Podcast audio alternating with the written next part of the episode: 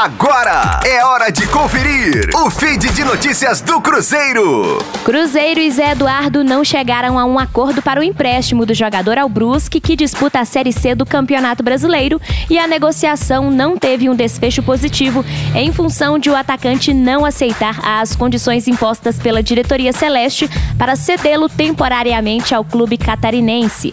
Zé Eduardo não aceitou o acordo porque teria que abrir mão de parte do aumento salarial que receberia a partir de janeiro de 2021. O atacante não aceitou e as tratativas não evoluíram. Zé Eduardo, de 21 anos, chegou ao Cruzeiro no ano passado para defender a base e este ano foi emprestado ao Vila Nova e ao América de Natal. Com 10 gols em 11 jogos, contando a passagem pelos dois clubes, voltou para a Toca da Raposa a pedido de Ney Franco, que o utilizou apenas por 20 minutos. Com o Felipão, Zé Eduardo não entrou em campo e depois de não chegar a um acordo com o América de Natal, foi advertido por se ausentar de suas atividades e atualmente treina separado do grupo principal.